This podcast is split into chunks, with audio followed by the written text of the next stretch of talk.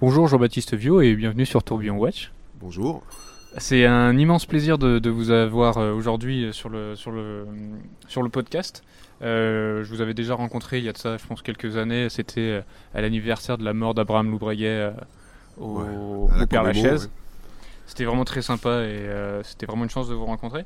Avant de, rentrer un peu dans le vif du sujet pour connaître un peu plus qui vous êtes, est-ce que vous pouvez vous présenter un peu d'où vous venez? Qu'est-ce qu'on doit savoir sur vous en fait Si on entend Jean-Baptiste Viau, ça rime avec quoi? Ouais, ça rime euh, avec, horlogerie. Bon, c'est le seul métier que je sais faire. Donc, euh, bon, il y a beaucoup de gens qui font plein de choses dans la vie. Moi, j'en fais qu'une. Hein. Et quoi, au niveau professionnel. Donc, euh, voilà. Ben, sinon, n'étant pas, n'ayant pas le talent pour devenir avocat ou acteur ou tennisman, euh, voilà, j'ai choisi. Euh, choisi l'horlogerie.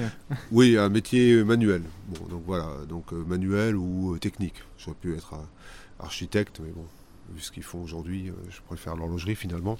et, donc, donc voilà, de fil en aiguille, ben, je me, à, la suite d'une formation, bon, d'une d'un cursus scolaire commun plus ou moins chaotique. Je me suis retrouvé dans une école d'horlogerie à Paris. D'accord. Parce que vous n'êtes pas originaire de Paris euh, Si, je suis originaire de Paris, mais je ne suis pas né à Paris. Euh, D'accord. J'ai vécu dans les Landes, euh, voilà, en Chalosse. donc c'est pas, c'est pas du tout. J'ai pas de parents horlogers, voilà. Donc je ne suis pas du tout d'un milieu HBGO, disons. D'accord. Et, après, bon, j'ai été j'ai fait différentes écoles, donc celle de l'école d'horlogerie de Paris, et ensuite, je suis parti euh, compléter ma formation en Suisse. D'accord. Et du coup, euh, qu'est-ce qui vous a amené en fait à aller dans l'horlogerie vu que vous n'aviez pas de parents dedans euh Alors ça, j'en sais rien. c'est le fait d'aller beaucoup dans les voir des brocanteurs. Mon père était aimait beaucoup collectionner.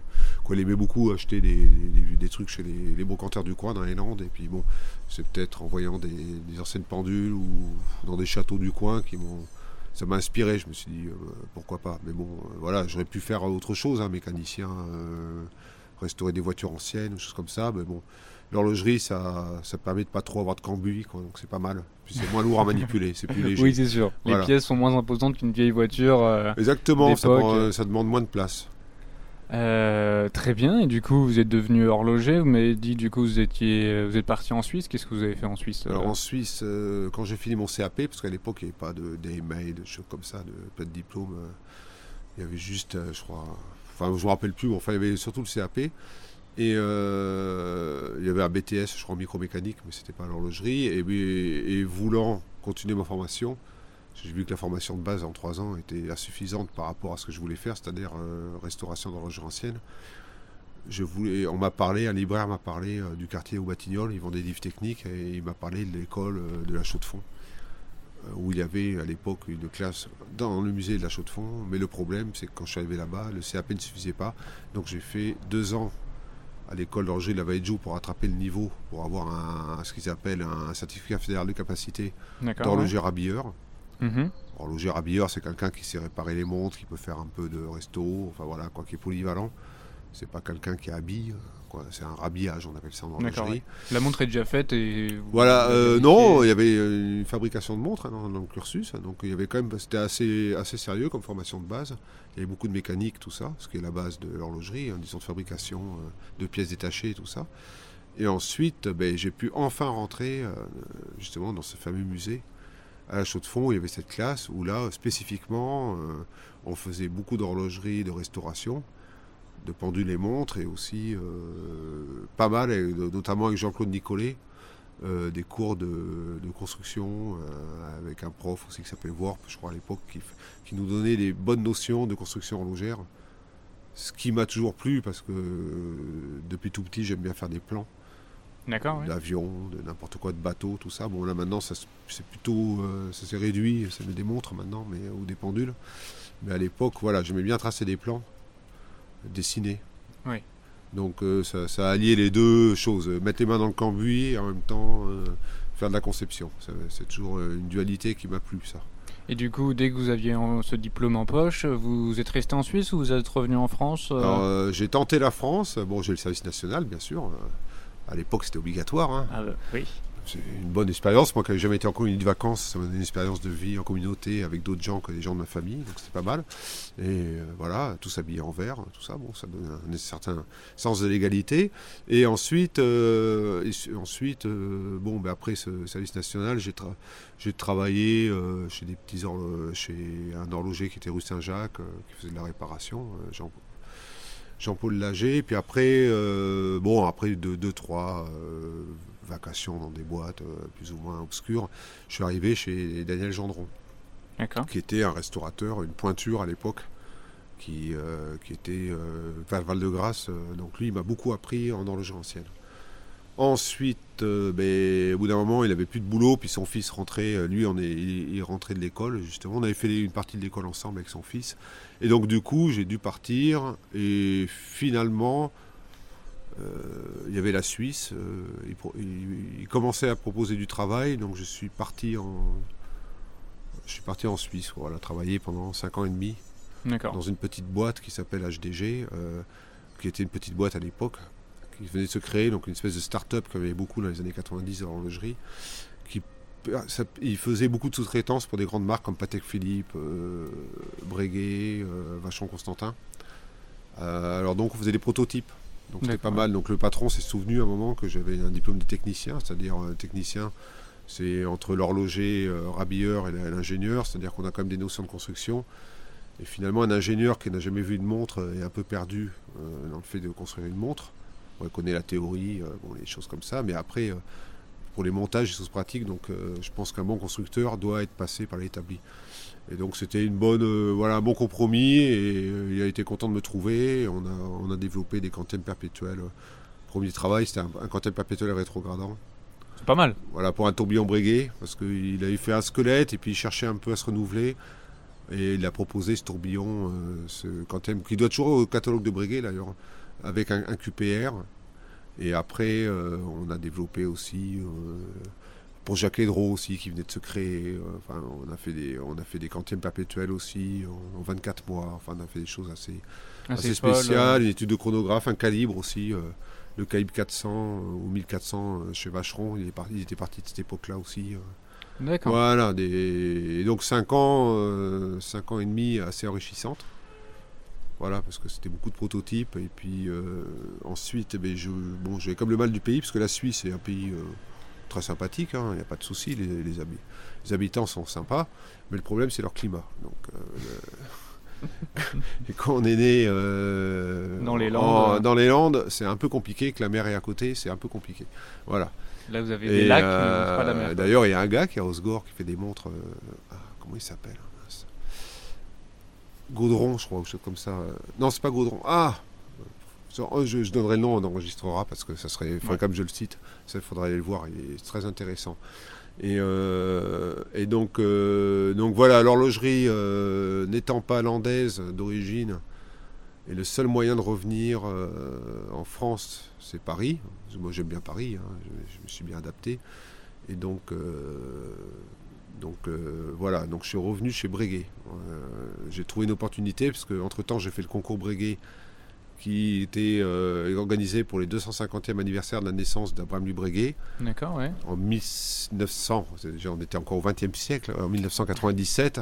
J'ai présenté un projet euh, d'une horloge à régulateur hybride, euh, c'est-à-dire que c'est parti de l'idée de. Il y avait du four hein, qui était au concours aussi. Il y avait des pointures, il y avait Georges Daniels, tout ça. Ah ouais, d'accord. Vous avez concouru ah non, avec des, grandes. Ah ouais, là, c'était la compète. Hein.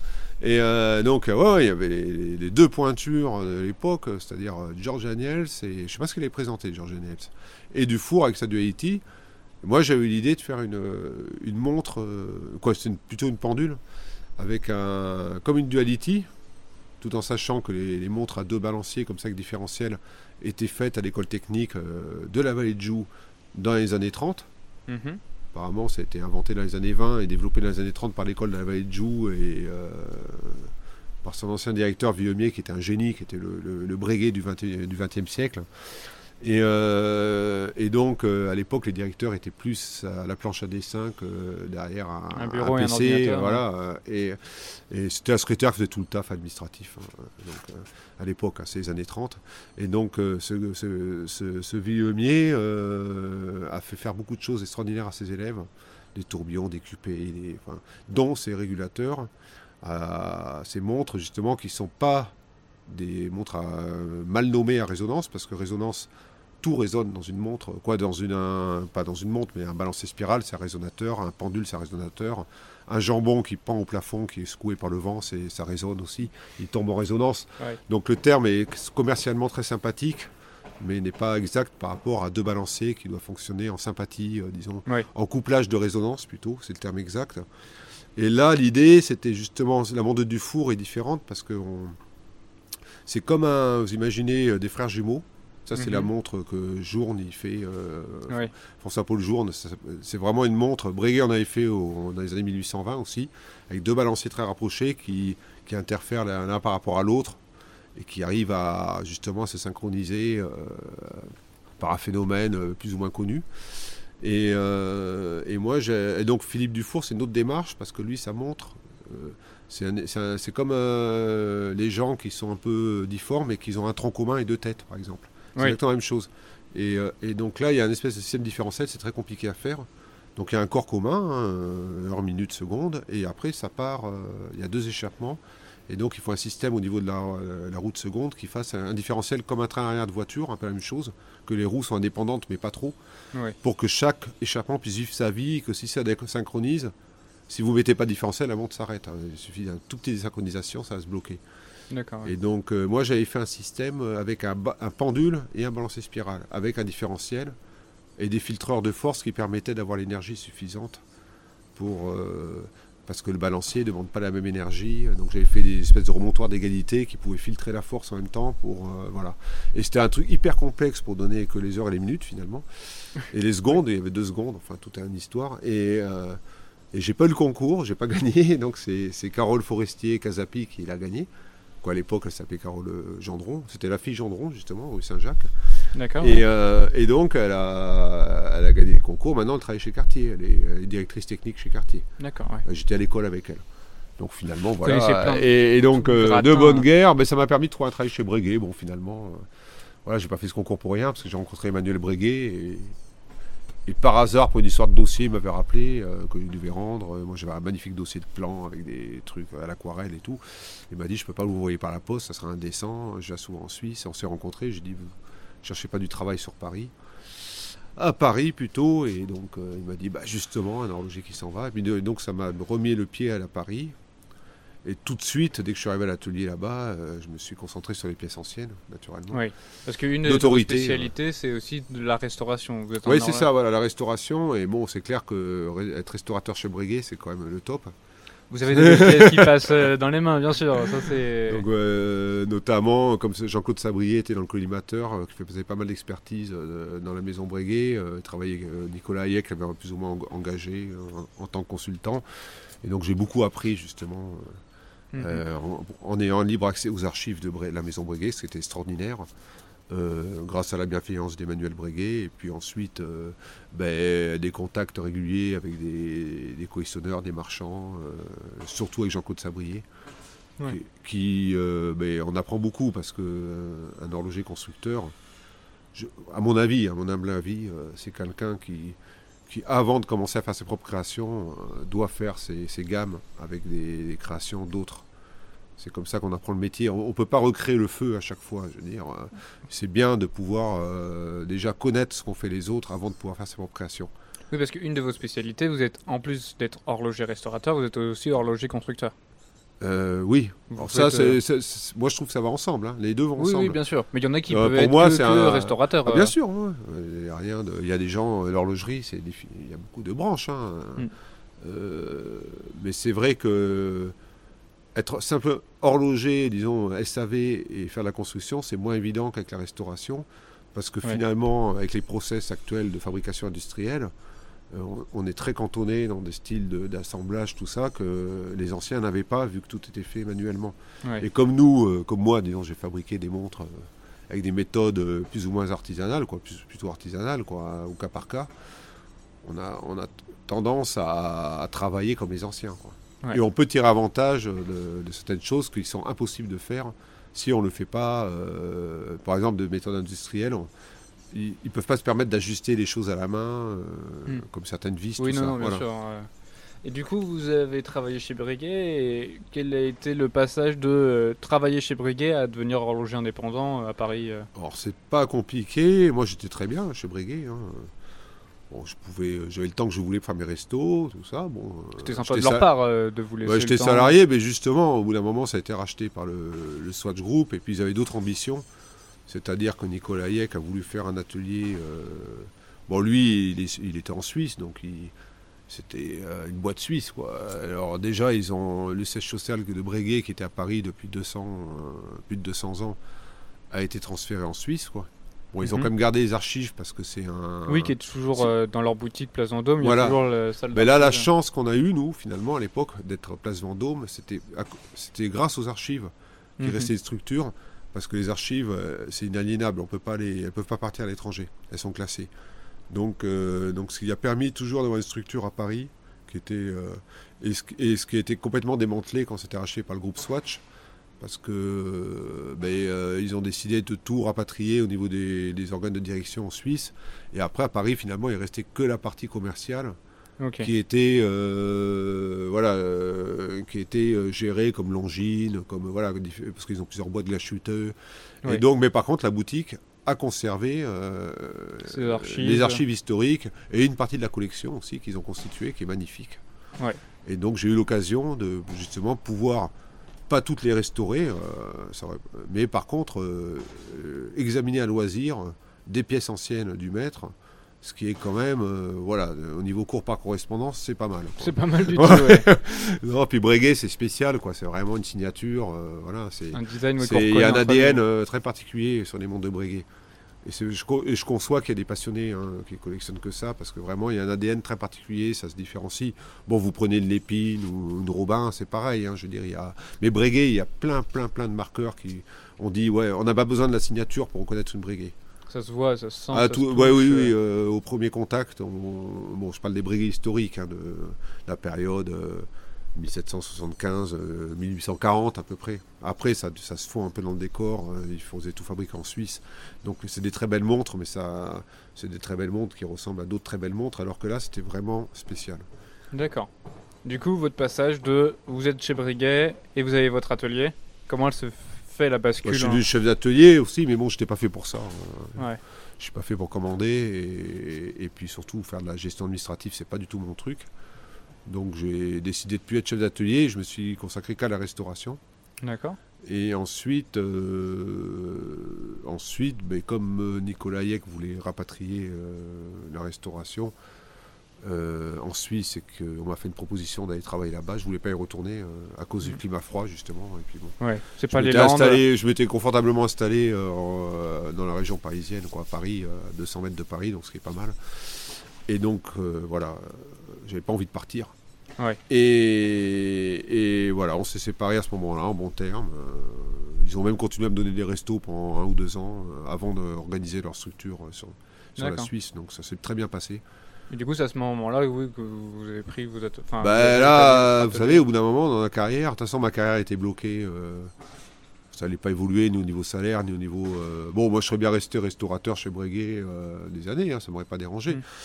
Et puis bon, j'ai en- envie de créer aussi, donc parce que quand vous voyez beaucoup de montres des anciens, ben, ça vous donne des idées, puis vous- ça vous affine dans vos, dans vos choix, quoi. Puis après, bon, on cogite, on dit tiens, je vais faire une montre comme ça. Euh, je vais pas faire une montre, euh, je vais pas refaire une Patek Philippe des années 50, euh, pas trop l'intérêt avec des Fosco de Genève, des choses comme ça. Euh, je vais plutôt faire une montre euh, À mon goût, un, à un mouvement, euh, voilà, un mouvement euh, qui a un ADN plus euh, plus français. Ouais. C'est-à-dire, euh, c'est pas la peine de reproduire en disant, euh, voilà, je vais pas faire du poinçon Genève, quoi. Je vais Non, faire non, une montre artisanale. quelque chose qui vous ressemble. Ouais, pas moi vous. spécialement, mais bon, une. Enfin, c'est vous qui l'aviez fait de A voilà, à Z, ouais, euh. ouais. Je-. Donc, euh, il y a des- par exemple euh, beaucoup sur les aciers bleuis, ce qui n'est pas possible de faire fa- en série parce que les aciers bleuis, il faut les passer au-dessus d'une la lampe à fois. alcool et puis il faut regarder comment ça tourne et tout. Puis il faut voilà. Et donc, euh, donc plein de choses comme ça qu'on peut pas faire, euh, que les Suisses ne font pas. Maintenant, ils font du blocage. Bon, c'est très joli, c'est très poli, c'est poli, c'est bon, c'est plus ou moins plat. Mais euh, on fait des angles bien polis. Euh, bon, il y a Philippe Dufour qui le fait, bon, qui est le maître étalon de l'horlogerie suisse. hein. Il est Mm. considéré comme tel. Oui, on aimerait euh, pouvoir l'avoir aussi au podcast. Voilà, moi si j'étais collectionneur de montres et j'avais un budget, disons une surface financière illimitée, je pense que j'aurais une Duality. Bon, voilà, ce serait la montre que je voudrais. Bon, après, voilà, c'est bon. On n'a Ouais. pas besoin de plus. Je veux dire, vous avez ça, euh, pas besoin de collectionner des montres euh, voilà, avec les mêmes codes, euh, donc il faut changer après. C'est pour ça l'intérêt de l'horloge ancienne, c'est qu'on a toujours des choses différentes, alors qu'aujourd'hui, euh, bon, les montres, bon après il y a eu les, les montres techno dans les années 90, ça a été initié par Vianney Alter quand il a fait sa, sa, sa, son antiquois, qui était un manifeste horloger, hein, franchement, il a fait très très fort. Et donc là, ça, voilà, il a trouvé un son style à lui. hein. Donc c'est ça qui est génial, c'est justement de trouver un. Voilà, et après tout le monde s'est engouffré dans la brèche. Il y a plein de marques qui ont fait des montres à plusieurs cadrans, comme l'Antiqua. euh, Ouais. Voilà, donc euh, donc c'est quand même pas donné. euh, quoi, quelqu'un comme Vianney Alter, je le considère euh, vraiment comme un comme un, comme un, un- un grand horloger parce que justement il a, il a trouvé un- une, vo- nouvelle voie euh, alors qu'on tournait en rond avec ces fameuses côtes de Genève, ces anglages, ces, ces tirés longs, ces machins, ces vis plates avec les angles sur les fentes des vis euh, Mhm. et tout ça. Bon, euh, Il a apporté du nouveau. euh, Ouais, c'est ça. Ouais. Puis du nouveau qui, qui, qui dénature pas l'horlogerie. C'est pas, c'est pas faire du plastoc, des montres connectées. C'est nouveau aussi. hein, je veux dire, c'est Ouais. pas. Quand vous faites des montres connectées, c'est très bien, mais c'est pour moi, c'est plus l'horlogerie, c'est des, performances autres. Oui, c'est la tech- enfin, c'est plus de la. high Voilà, c'est la technologie high-tech que- d'aujourd'hui, euh, sauf que l'horlogerie, euh, c'est un peu comme euh, la différence entre. C'est comme dans l'image, euh, vous avez toujours des peintres qui peignent avec des pinceaux. Bon, alors qu'aujourd'hui, on est euh, avec un téléphone, un iPhone, on peut prendre des photos euh, avec une définition monstrueuse. Il y a- si, si factuellement, on n'aurait plus besoin de peintre, ça sert à rien. Si on Ouais. fait de l'image, bon, ben, l'horlogerie, c'est pareil. Comme disait Gendron à l'époque, il disait, euh, il y a toujours des peintres, mais il y a toujours des horlogers. Voilà. Du coup, comme vous le disiez, du coup, vous êtes dans la restauration. Est-ce que vous aurez une anecdote à nous donner que vous avez pu vivre grâce à cette position d'horloger que vous avez euh, Quelque Vous chose à nous raconter sur votre travail? Raconter, euh, je sais pas, il y a, des- Vous avez il y a- pu il y a- faire des il y a ce qu'on peut raconter ou pas? Non, mais on coupera ça, ce sera pour après. euh. Non, non, mais que. Je sais pas. euh, C'est vrai que vous avez pu, euh, comme vous aviez dit, vous avez travaillé euh, du coup euh, pour le château de. euh, euh, Non, il y, a- il y a un truc qui, que je peux vous raconter euh, qui est assez. euh, Bon, par rapport à l'époque où j'étais chez Breguet, euh, il y avait un catalogue euh, des collections du Louvre. Et un jour, euh, bon, euh, bon, comme il y, a, il y a beaucoup de mécénats maintenant dans les musées, Ouais. euh, il y avait un restaurateur du patrimoine, Bernard Pin, qui avait proposé au conservateur du Louvre, euh, euh, Alcouf, il s'appelait à l'époque, de, justement de, de déléguer du travail à la maison Breguet pour faire du. C'était simplement nettoyer des pièces. Ouais. Et euh, c'était pas les mettre en marche. hein. Vous savez, dans les musées, c'est spécial. Il faut mettre d'huile, euh, voilà. Il faut. Donc il m'avait expliqué le topo. Il m'avait dit bon, euh, surtout pas refaire des polissages. euh, voilà, c'est pas de la resto à la grand-père, quoi. Il faut, il faut vraiment restituer l'objet. C'est le, bon, voilà, le travail de restauration. Pas mettre d'huile, euh, bloquer l'arrêtage pour pas qu'on puisse remonter la montre. voilà. Et euh, vraiment euh, mettre en chrysaline. ouais, pour pas Bon, que ce qui est pour un horloger un peu frustrant. Oui. Et donc, euh, il y avait plusieurs breguets, et sur le catalogue, bre- sur le catalogue qu'avait écrit, je crois que c'est un catalogue de Catherine Cardinal, de- du- de- des montres, des collections des montres de Breguet- de- du Louvre, c'était marqué Breguet, signature apocryphe. Donc cette montre était considérée, c'était une des montres comme une fausse Breguet. Mhm. Et dès que je l'ai ouverte, j'ai dit non, c'est une, c'est une Breguet, tout de suite. Au premier coup d'œil, euh, j'ai vu que c'était pas, c'était pas une, c'était pas une copie, parce qu'il y avait beaucoup de copies, hein, comme les quartiers oui, aujourd'hui. oui, oui. Et euh, sous le cadran, il y avait un numéro frappé. Et, euh, parce que ça avait été gratté derrière, il n'y avait pas de numéro. Et avec le numéro qui était frappé sur le cadran, je suis allé dans les archives. Et il y avait une description complète de la montre. Qui correspondait à celle ah, que vous aviez dans les elle. mains, quoi. ouais. C'était elle. Donc euh, voilà, euh, mais rien- il n'y avait pas eu besoin de regarder les archives pour reconnaître que c'était euh, c'était une vraie montre euh, Ouais. de la maison. au pif, quoi. Que- Vous en avez vu tellement Ouais. vu. euh, que- Oui, puis on, bon, c'était impossible que ça n'en soit pas une. Ouais. Voilà. Donc, euh, donc après les, les anecdotes. euh, C'est vrai que vous avez dû voir de très belles choses grâce à Breguet, même après dans Ah. votre travail de restaurateur. Oui, parce vous que avez euh, vu des- de vous avez les montres de. Dubois avec Sabrier, j'ai vu des montres extraordinaires. euh, voilà. Plus ou moins anciennes. Bon, après, j'ai j'ai- j'ai vu, j'ai pas mal côtoyé Philippe Rutner, euh, qui est un horloger, qui fait de la restaurateur.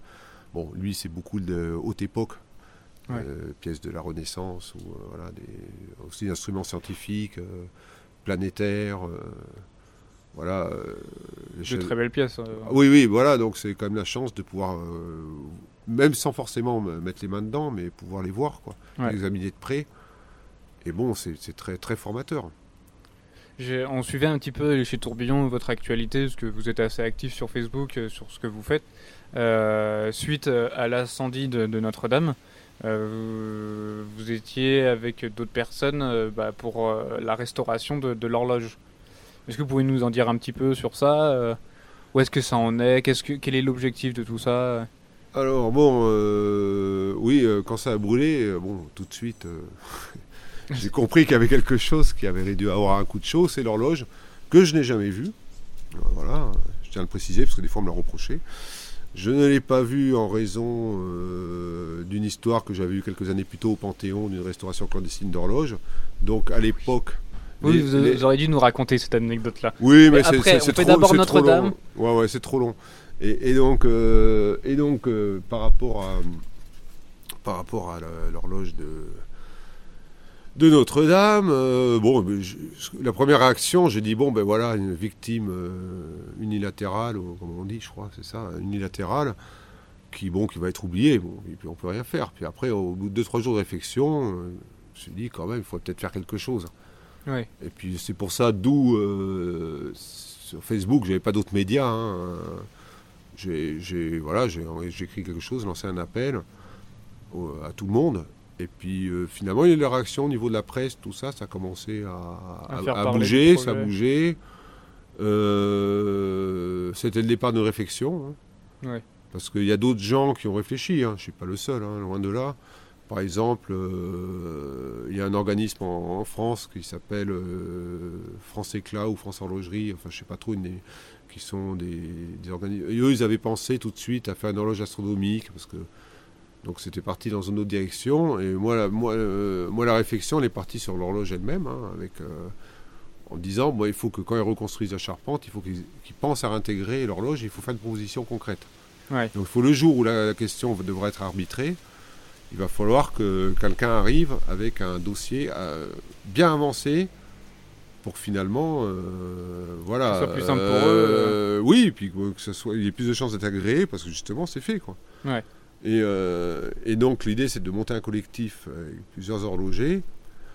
Et bon déjà de réfléchir à ce qu'on fait parce que euh, restauration, une reconstruction en ce cas-là parce que l'horloge, euh, bon j'ai pas eu accès encore aux, débris, euh, une reconstruction euh, à l'identique, pourquoi pas, mais est-ce pertinent?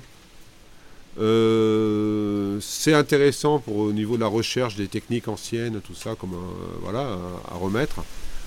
Voilà, bon là il y a du vent, on est au Ouais, bord de la mer. est, hein, on est dehors. C'est vrai qu'à Cannes il y a beaucoup de, il y a beaucoup Oui, de là, courants d'air. Voilà. On va faire le, le défilé du tapis rouge après. Donc, euh, donc du coup, euh, il, y a une ré- il y a déjà une première réflexion à monter, à quoi à, à faire, c'est dire qu'est-ce qu'on fait?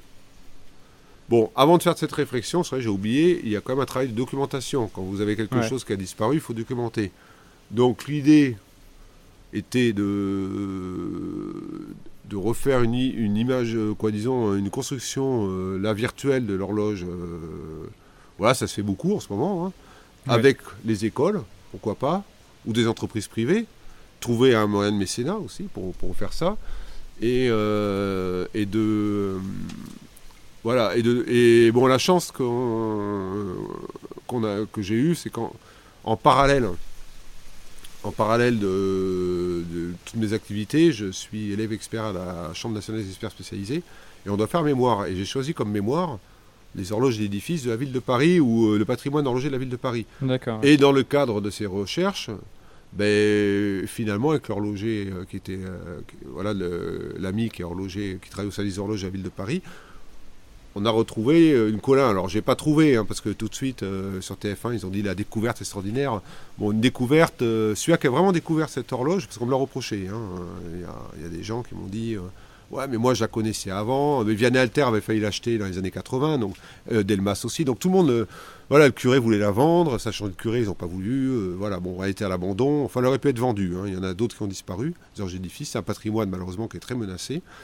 Heureusement, elle n'a pas disparu.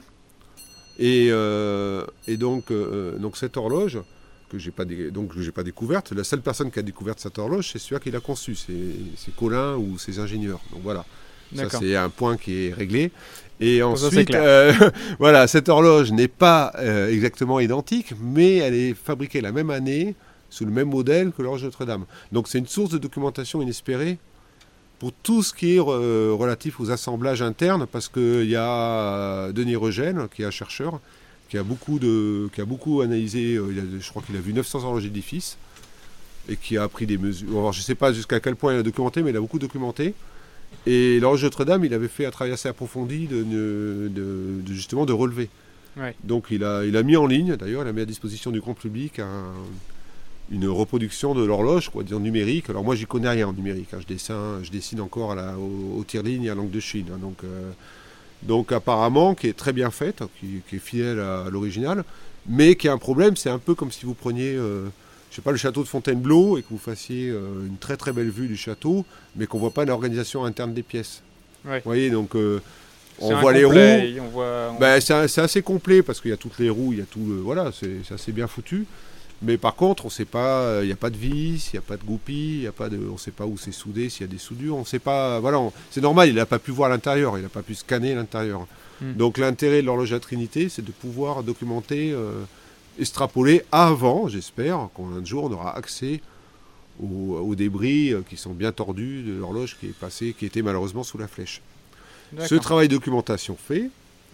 Alors là, on a un programme pédagogique qui est prévu. euh, alors euh, bon, entre temps, il y a une association euh, qui s'appelle simplement Horloge Notre-Dame qui a été créée, donc qui n'est pas encore, euh, qui est en- à l'état de, de- de formation actuellement, mais après, euh, je pense qu'à la rentrée, ça va prendre plus en expansion. Il y a un site internet qui va être Qui va être qui est en construction. Donc il va sûrement être mis en ligne à la rentrée, je pense. Parce qu'au début, on voulait mettre. Euh, on voulait le lancer pour les 24 heures du temps, mais malheureusement, avec le Covid, tout a été annulé. Il devait y avoir des journées professionnelles, ça va être super à Besançon. Malheureusement, euh, tout a été annulé. Bon, j'espère que ça va être euh, reculé pour mieux sauter après. Et donc, là, à la rentrée, il va se passer des choses. Et là, ben c'est là où on va faire appel, quelques membres de l'association actuelle, à des, justement à des renforts au niveau des professionnels. Il y a des constructeurs, des horlogers constructeurs en Suisse qui sont intéressés au projet. Enfin, il y a- Oui. ce sera un projet inter- international, quoi, surtout entre la Suisse et la France, avec les écoles aussi. Moi, il y a un côté pédagogique très important, justement, de- de- de- autour de ce travail par rapport à la transmission, qui est, qui est une très belle occasion, justement, de, de travailler autour d'une d'une œuvre comme ça et, de retrouver des techniques anciennes. Et d'autre part aussi euh, sensibiliser les élèves horlogers à ce qui est réellement la restauration. C'est-à-dire euh, avec un programme, avec euh, Rima Ataet, à qui je travaille, qui est restauratrice, restauratrice d'œuvres d'art, qui a fait l'école de l'INP, l'Institut national du patrimoine, qui, qui s'est spécialisée en horlogerie et qui peut leur donner cette, cette, cette formation d'analyse avant de toucher, parce que souvent on y va comme des bourrins, nous les horlogers. Et bon, malheureusement, il y a beaucoup d'horloges d'édifices qui ont été massacrés, qui ont été polis, alors qu'elles n'étaient pas polies à l'origine. Donc il y a des choses, c'est comme si on repeignait un tableau, hein, en gros, parce que le tableau est défraîchi, on gratte, on prend une photo, on refait le tableau identique. Oui, voilà, non, et donc il y a une problématique à ce niveau-là qui est assez grave au niveau de l'horlogerie d'édifice et aussi beaucoup d'horloges de cheminée qui sont dénaturées à cause de, de trop de zèle. Donc c'est bien de, aussi de- d'amener les élèves qui, pour qui- voir, pour leur faire comprendre sur le terrain. Voilà, ouais, parce qu'à l'école, ils disent qu'il y a un dans le référentiel de l'école, ils disent qu'il y a un côté patrimoine, mais je pense que cette, ap- cette approche euh, justement de réflexion, qu'est-ce qu'on garde, qu'est-ce qu'on garde pas, euh, peut, euh, voilà, peut, peut- être vraiment pertinente justement pour, les, pour la formation et, et éviter des futures catastrophes. quoi.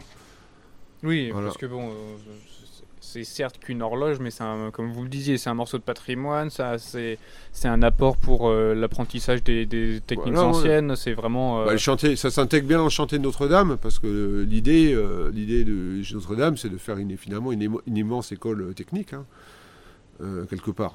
Autour, parce que bon, naturellement, il n'y aura pas assez de tailleurs de pierre pour refaire le chantier, pas assez de charpentiers. Bah, vous savez, les gens, ils Ah ont. C'est bizarre, hein De- Non, mais Moi, j'ai discuté avec des tailleurs de pierre, euh, bah, ils sont sur d'autres chantiers, hein, vous savez. euh, à Fontainebleau, ils refont le fer à cheval. Euh, L'église Saint-Louis, à Saint-Louis-en-Lille, ils sont en train de faire des chantiers, ils sont en 4 dessus. Bon, ils vont pas tout lâcher pour faire Notre-Dame. Je veux dire, Non, non, bien sûr, donc, il va y avoir un besoin. C'est une belle occasion pour faire de la formation professionnelle, éventuellement aussi pour aller travailler à l'étranger, tout ça, parce que c'est vrai que le, le marché, comme l'horlogerie ancienne, est quand même limité. Il ne faut pas imaginer que on peut faire travailler euh, 3000 personnes en France sur l'horlogerie ancienne. C'est quand même, ça reste. euh, voilà, quoi. C'est pas l'horlogerie suisse où ils peuvent embaucher euh, 50 000 personnes, euh, c'est différent.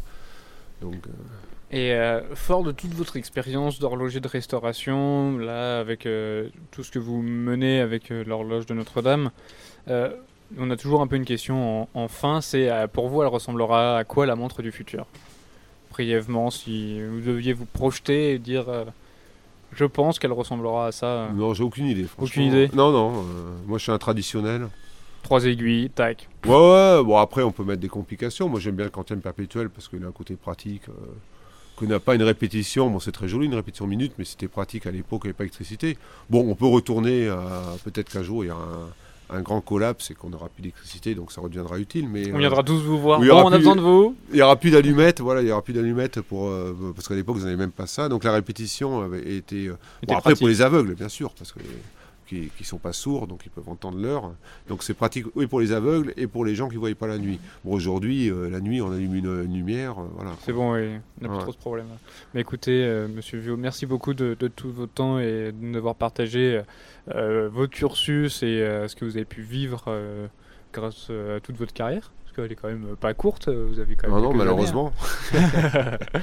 Euh, je ne peux qu'inviter nos, nos chers auditeurs à aller suivre un peu ce que vous faites sur Facebook. Je sais que c'est JB Vio ou même euh, ce que vous JB faites. Vio horloger Ouais. et bon bientôt il va y avoir le site euh, Horloge Notre-Dame donc vous pourrez suivre euh, les activités qui pour l'instant sont euh, voilà ont été arrêtées par les histoires de Covid et puis euh, Oui, voilà donc là au mois de septembre on repart de plus belle il va y avoir une une réunion publique comme on avait fait déjà l'année dernière au mois de juin il y a pile un an euh, Ouais. là ça sera plus structuré et euh, pour réfléchir justement euh, au futur et, euh, et justement quoi il y a le il y a une candidature pour tout l'arc jurassien franco-suisse pour devenir au niveau de l'UNESCO pour être un patrimoine immatériel. Et ça pourrait justement être une belle occasion d'inaugurer ce nouveau partenariat avec l'UNESCO en faisant voilà en faisant travailler les Suisses les Français ensemble Ouais. à ce magnifique projet, justement parce que l'horloge Colin de Notre-Dame a été fabriquée à Foncine. Elle était plus- la, la société n'était plus à Paris, donc euh, les usines, ils étaient délocalisés déjà à l'époque. Et donc c'est un pur produit jurassien. euh, et étant- ceci étant dit, il faut faire bien attention, ce n'est pas les Suisses qui ont inventé l'horlogerie, attention. Voilà. Euh, voilà, il y a, comme vous le disiez, il y a beaucoup de choses qui arrivent, en tout cas pour septembre au moins. Euh, très bientôt, du coup, on vous invite à, à regarder ça de près, à suivre un peu euh, l'actualité. Euh, merci encore de nous avoir Ouais. accueillis, de nous avoir donné de votre temps. C'était avec euh, Mais pas de plaisir. bah, c'est toujours un plaisir de discuter hein, Voilà. de, ce qu'on- aime. Bah oui, Voilà. bien sûr. Euh, quant à nous, chers auditeurs, vous pouvez toujours retrouver du coup nos, nos podcasts sur les différentes plateformes d'écoute. N'hésitez pas à nous mettre 5 étoiles, c'est l'époque où il faut, il faut noter les gens. À même vous abonner à, à la chaîne sur les différentes plateformes, n'hésitez surtout pas. Euh, aussi à nous suivre sur les différents réseaux sociaux. Tourbillon-watch. Euh, et puis on vous souhaite une excellente journée et encore merci beaucoup monsieur, monsieur Vio, c'était un plaisir de vous avoir aujourd'hui. Euh, merci à vous. Et bien bonjour, euh, bien mes meilleures salutations à vos auditeurs. Ah. Voilà. Ça sera fait.